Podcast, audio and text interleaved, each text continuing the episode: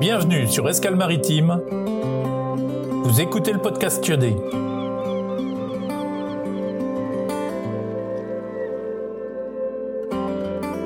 Le podcast goût de sel, d'embrun et de vent d'ouest pour décoiffer vos envies d'aventure maritime. Je suis Franck et je vous embarque pour des récits de mer, de marins, de professionnels, d'aventuriers, d'aventurières. Alors prenez le bout, frappez-le au taquet et retrouvez-moi dès maintenant dans cette aventure iodée et vivifiante comme les embruns.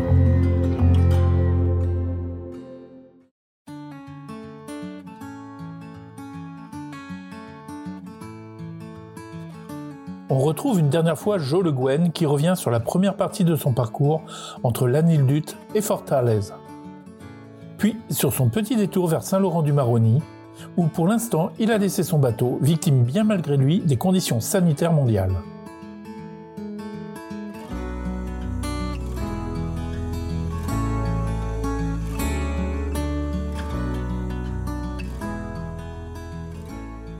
Mais commençons tout d'abord par le track du navigateur. Je suis parti de l'île d'Ut avec une hantise. Ne pas dépasser Saint-Mathieu. C'est une espèce de peur, panique, bête, idiote. je vais, je vais, le bateau va se dissoudre, la quille va tomber au fond de l'eau, le, mât va tomber, le bateau va s'ouvrir en deux euh, entre, entre la d'Ut et Saint-Mathieu. Donc, quand j'ai passé Saint-Mathieu, et quand j'ai approché d'Armen, de, tout ça, ben, j'étais content déjà. Après, j'ai passé Armen, donc j'ai dit, bon, ça va, je, suis dehors. Et j'ai traversé le golfe rapidement, c'était sympa, assez un, beau temps, enfin un, beau temps de mer comme on aime bien. Et puis euh, je m'apprêtais très tranquillement direct sur Madère, les Canaries, euh, impeccable. J'étais au large du Cap Finistère. Et euh, le gars qui me donnait des informations météo me dit ben écoute, il y a une dépression comme information sur Madère, là, ça va être un peu sérieux, un peu velu, donc ce serait mieux que tu, à moins que tu veuilles prendre 35-40 nœuds de haut près, ce serait mieux que tu te planques un peu au Portugal.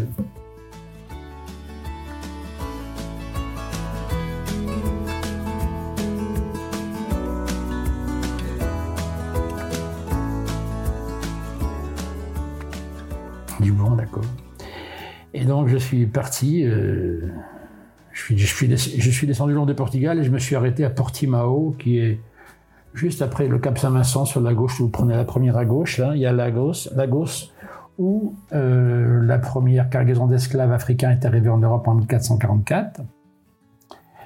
Et vous avez Portimao, une marina euh, de chez Marina qui, est là. Je suis resté là cinq jours à attendre que la dépression qui était, centrée là, sur Madère et qui remontait, je ne sais plus comment il avait appelé celle-là.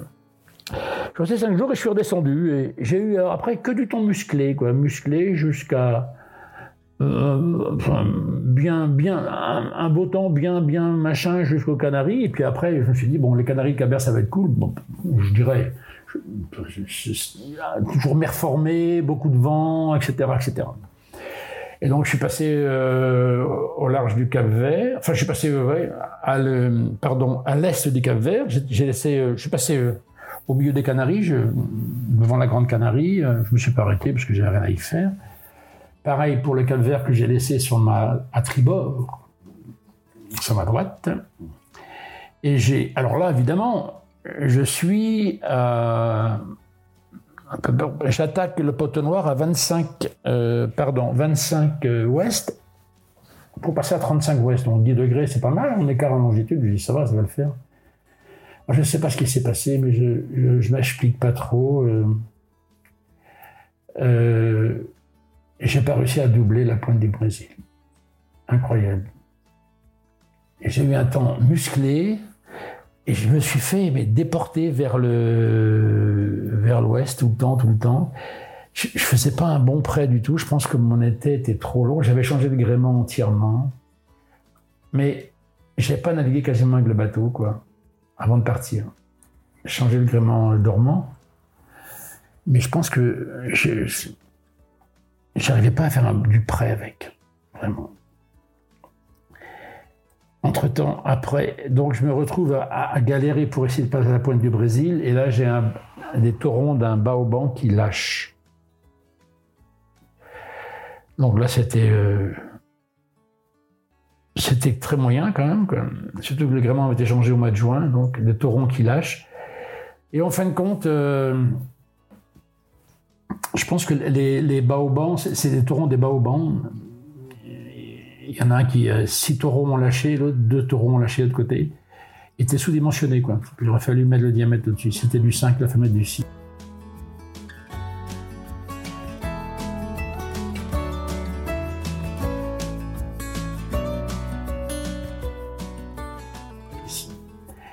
Et donc, je me suis retrouvé à galérer. Je me suis dit, bon, là, là, ça va pas le faire. Et je me dis, je vais, je vais aller au Brésil. Donc, je suis allé à Fortaleza. Donc, le Brésil était fermé. Covid. Et bon, ils m'ont pas fait d'histoire. Ils m'ont dit, vous pouvez rester cinq jours. J'avais vraiment rien à y faire. J'ai essayé de bricoler un peu pour tenir les baobans. Et puis, j'ai quitté Fortaleza la direction à la Guyane, parce que je ne voyais pas comment j'allais faire. Et puis, en fin de compte, euh, au bout d'une demi-heure que je faisais route vers la Guyane, je me suis dit, euh, putain, ça le fait pas. J'ai fait demi-tour et je suis reparti. Direction euh, Sao Roque, le Brésil, pour essayer de doubler la pointe. Et en fin de compte, j'ai eu des vents assez nord, quoi, qui m'ont permis de, de, de, de, grappiller long de la côte. Et euh, j'étais arrivé à peu près à mi-route entre Fortaleza et Sao Roque lorsque, en fin de compte, il y a eu deux choses qui se sont passées. J'ai deux taurons qui ont pété du bas au banc. Et en plus, il y a un coup de vent assez fort, enfin un coup de vent, c'est pas un coup de vent, hein, mais un vent musclé assez fort qui est venu. Et là, en fait, il n'y a pas d'abri, quoi. Il n'y a pas d'abri du tout, quoi. C'est-à-dire qu'entre Fortaleza et puis Sao Roque, il n'y a pas d'abri. Il y, a des, il y a des quelques petits ports, mais dans des rios. Alors, il n'y a, pas, il y a pas de chenal, il n'y a rien du tout. Donc, euh, les bancs de sable et tout le bordel, tu rentres pas sans un pêcheur Donc, je me suis dit, putain, mais je vais paumer le bateau, quoi, si ça continue comme ça faire le con, avec mes taurons qui pètent et tout. Donc, j'ai essayé de. j'ai mis du bout avec des poulies pour bien. Euh, remplacer un peu les, les baobans.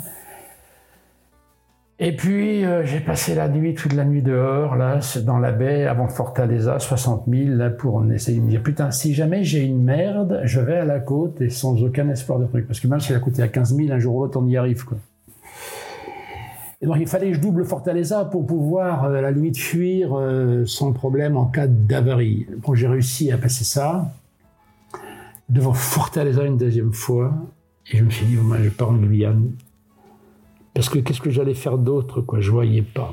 Alors évidemment, quand on part pour faire le tour du monde à Magellan, quand on part en Guyane, à faire la route vers la Guyane, ça le fait pas du tout. Ça le fait pas du tout.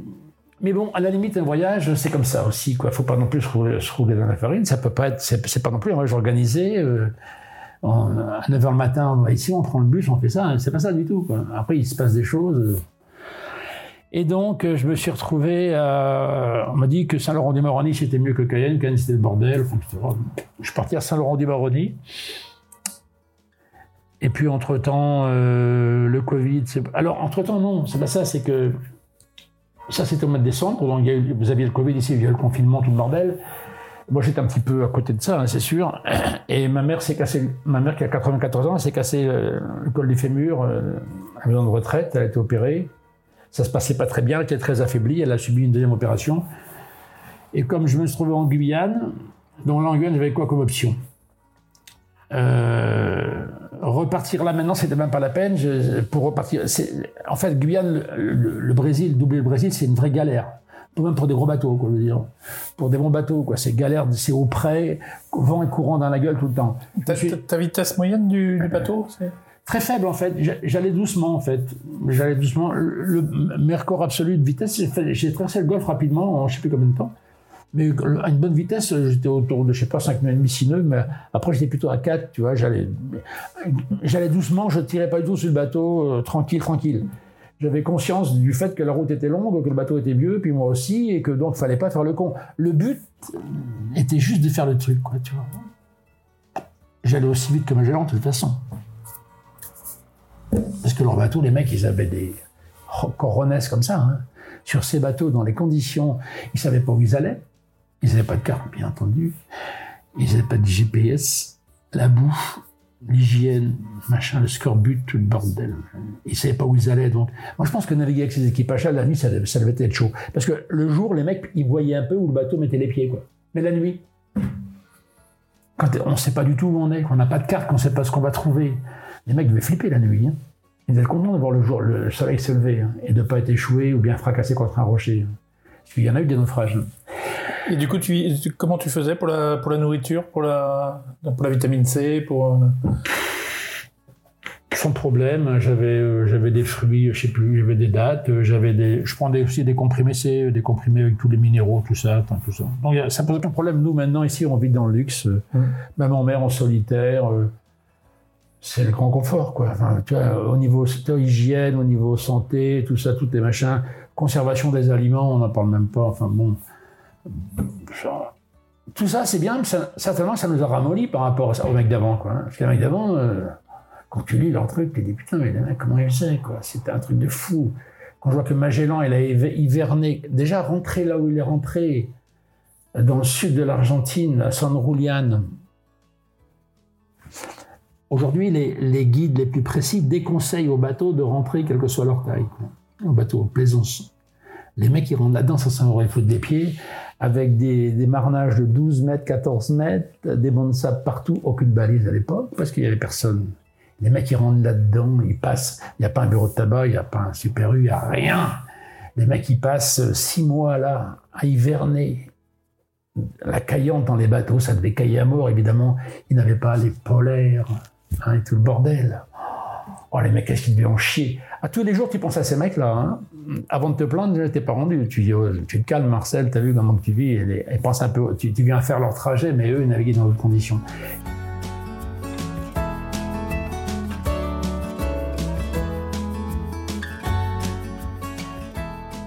Et donc, bref, donc Guyane, repartir en Guyane, de Guyane au Brésil, c'était, c'était une, galère presque à péter le bateau. Donc, euh, attendre mars-avril pour partir. Donc je me dis, je suis bloqué là, il euh, faut être raisonnable, c'est comme ça la vie, c'est pas grave, on va pas faire non plus un fromage, c'est comme ça, ben, tu repars en Guyane euh, de fin mars, début avril, tu repars de Guyane, et puis si les conditions météo le permettent, ben, tu, tu, y vas, autrement tu montes, tu traverses, tu montes au nord, tu fais plein est, tu retournes au Cap Vert s'il faut, et tu te repositionnes pour traverser. J'ai perdu un an, mais de toute façon, de toute façon j'avais perdu un an. Parce qu'avec le Covid, je pouvais rentrer nulle part. en plus, le Brésil, l'Argentine et le Chili fermés, moi, quand je parle, je pense jamais que tous ces pays-là vont être fermés. Mais ils sont fermés depuis et ils sont jamais réouverts. Ils n'ont jamais réouvert. C'est-à-dire qu'on peut aller en avion, pas tout le monde en plus, hein, mais tout ce qui est en maritime, c'est fermé. Le Brésil fermé, Argentine fermée, Chili fermé. Or, pour passer Magellan, totalement impossible. Tu peux éviter le Brésil, pas de problème. Mais il faut passer en Argentine au minimum, récupérer des matos, et au Chili. Parce qu'évidemment, euh, là, ils rigolent pas les mecs. Il faut des équipements, tu vois, téléphone par satellite, euh, AIS maintenant. Moi, on n'avait pas d'AIS, maintenant il faut une AIS. Faut, faut les appeler tous les jours pour dire où tu es. Ils rigolent pas trop les mecs. Alors, tout ce qui est espagnol, quand ils veulent être chiants au niveau bureaucratie, les mecs ils sont pas mal. Hein. Ils sont champions du monde aussi. Hein quand ils veulent rien comprendre, quand ils demandent un truc et que tu l'as pas et qu'ils veulent rien comprendre, c'est, pas évident. Hein. Et donc, euh, donc, t'avais prévu de faire une escale où en fait euh, initialement? Initialement, moi je pensais m'arrêter à San Julian, ce qui en fait, avec du recul, était une erreur. C'était loin San Julian parce que c'est c'est quasiment euh, par 44 ou 45 sud, tu vois, c'est loin. Je comptais pas m'arrêter au Brésil parce que en fait, j'avais pas pour me promener, quoi. ça m'était égal. Et puis j'étais trop tard, de toute façon, avec tout ça pour euh, pour faire tout, toutes les escales de Magellan. Au départ, dans au tout début, je me suis dit, je vais aller partout où Magellan s'est arrêté. Euh, tu vois, mouiller là où ils ont mouillé, tu vois, 500 ans après, c'est quand même quelque chose pour un marin, quoi, tu vois. Mais donc, je me suis dit, bon, trop tard, ça va être foutu, tout ça. Donc, je vais à San Julian, parce que San Julian, si tu veux, dans, dans l'expédition de Magellan, San Julian, c'est un, truc euh, fondamental. Il y a eu une mutinerie, il a fait décapiter des mecs, euh, il a abandonné un grand d'Espagne sur la côte avec un fusil, puis un, prêtre. Et en fait, euh, tout aurait pu s'arrêter à San et il a réussi à mater la mutinerie. Et ce qui est extraordinaire, c'est que Francis Drake, le, pirate anglais, là, euh, par la reine, etc., parce qu'il avait chopé plein de galions espagnols à l'époque. Quand il est descendu en Amérique du Sud, il s'est arrêté aussi à San Julian, comme Magellan euh, en 73, je crois, en 1573. Et comme Magellan, il y a eu une mutinerie à San Julian de son équipage, et comme Magellan, il a fait décapiter un de ses capitaines. Ils ont eu la même histoire tous les deux à 50 ans d'intervalle. Et comme Magellan, je dirais même plus, lorsqu'il a voulu passer le détroit, un bateau de sa flotte aussi a fait demi-tour, s'est barré. C'est bizarre, enfin c'est comme ça.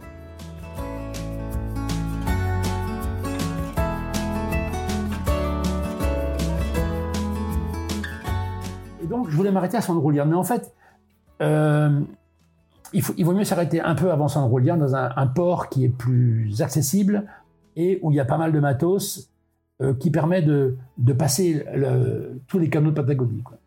Parce que j'avais pas l'équipement pour. Et à San Julian, euh, ça aurait été chiant de le trouver. Il faut que je m'arrête un petit peu avant, à Cancan, etc. Bref, en fait, je voulais m'arrêter en Argentine juste pour prendre le matos nécessaire pour faire le, canal. Je ne m'arrêtais pas au Brésil, donc comme j'ai déjà dit, j'étais là pour me balader. Et puis voilà. Et donc, euh, alors entre-temps, je rentre parce que ma mère, donc, elle a 94 ans. Après, je serai en mer, je pourrais peut-être pas la revoir. Donc, comme je suis bloqué à Saint-Laurent, je prends l'avion le 7 janvier pour venir la voir avant qu'elle ne, trépasse. Elle ne trépasse pas. Elle chope le Covid, une pneumonie et tout. Elle est de Molène, donc. Alors, entre-temps, notre gouvernement bloque les, accès au dom-tom sauf motif impérieux. Je ne suis pas dans le cas motif impérieux. Alors, entre-temps, après, je chope le Covid. Donc là, c'était encore moins un truc. Mais bon, j'ai pas eu beaucoup de séquelles. J'ai perdu l'odorat, puis après, j'ai des troubles respiratoires encore un petit peu, mais enfin, c'est que dalle. Maintenant, ça se termine. Et j'ai fait un test la semaine dernière, je suis négatif. Euh, ma compagne, donc, elle, elle a perdu le goût et l'odorat. Ça fait plus d'un mois qu'elle Maintenant, ça fait quatre semaines, quatre bonnes semaines qu'elle n'a pas le goût. Et le goût, c'est autre chose que l'odorat. Hein. Sait pas ce qu'elle mange. C'est pas drôle, mais c'est c'est pas drôle du tout. Et donc, euh, entre-temps, donc, on peut plus aller en Guyane. Le Brésil, l'Argentine, le Chili sont toujours fermés. Le Covid, il part en, live. Et le Brésil, l'Argentine et le Chili vont rentrer en automne, puisque c'est l'hémisphère sud. Non, ils n'ont pas ouvert en été, ils vont peut-être pas ouvrir, ouvrir en hiver. Donc ils vont ouvrir quand? Ça va pas être facile à naviguer. il y avait un gars que j'ai rencontré, super sympa, qui fait le tour du monde. Il, en a déjà fait deux avec son bateau qu'il a construit en 80, je sais plus combien. Il, est parti de Saint-Laurent, il a pu partir pour aller à Cariacou, aux Grenadines, se caréner. Dans la baie sans bateau. Tout le monde est bloqué partout. Alors maintenant, tu peux, prendre ton bateau puis aller en mer. Mais tu restes en mer? Tu peux aller nulle part. J'ai un copain, il a son bateau en Malaisie il, compte aller le chercher, clic, il, est dans le 44, là, en Loire-Atlantique. Il peut pas y aller. Et le nombre, et, ça c'est un truc nouveau. Parce qu'avant, la mer c'était la liberté un petit peu. Tu prenais ton bateau, tu allais dans un port, et tu dans un port, l'aventure, hein.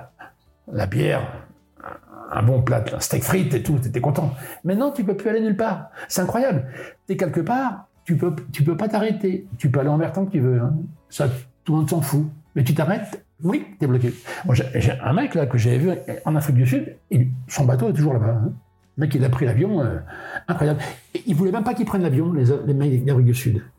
Et il a fallu que le consul intervienne et ils sont venus le chercher. Les flics sont venus le chercher sur son bateau. Ils l'ont accompagné euh, un convoi avec la police euh, jusqu'à l'aéroport pour qu'il parte, le mec. Il voulait même pas qu'il parte. Enfin bref, les histoires comme ça, il y en a plein. Et les bateaux sont bloqués partout maintenant. Donc qu'est-ce que je fais de ma vie, de mon projet là? Non mais sans déconner c'est la merde totale, quoi.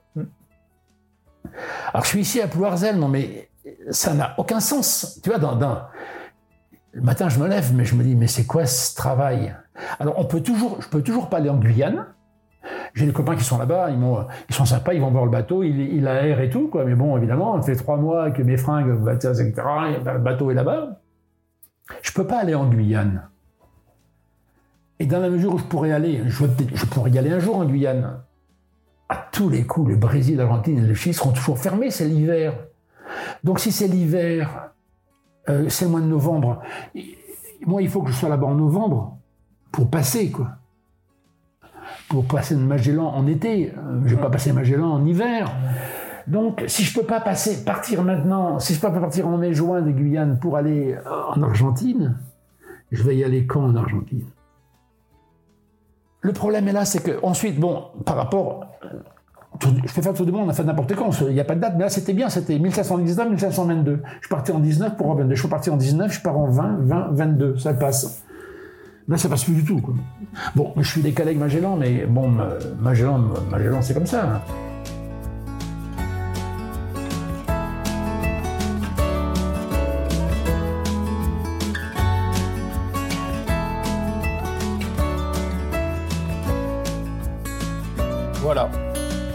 En escale forcée, un peu comme l'albatros de Baudelaire sur le pont du bateau, un peu comme nous. J'espère qu'il va rapidement reprendre ce magnifique défi. Je tenais une nouvelle fois à le remercier pour cet échange inspirant, riche de sens et d'expérience.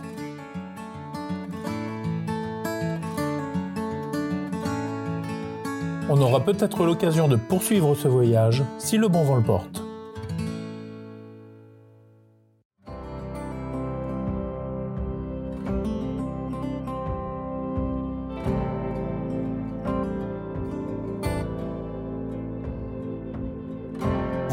Le ciel s'éclaircit, la météo est clémente, la mer est belle et appelle au large. Alors si ce podcast vous plaît, merci de vous abonner et de laisser 5 étoiles sur Apple Podcast. Vous pouvez aussi vous inscrire à notre newsletter pour ne rien manquer, ou nous suivre aussi sur Facebook et Instagram.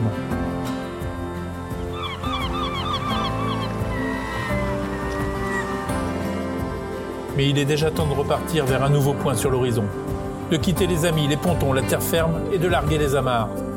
Mettre les voiles vers une nouvelle aventure que le vent d'ouest nous portera pour revenir vous la conter lors de nos prochaines escales maritimes. Que le bon vent vous porte.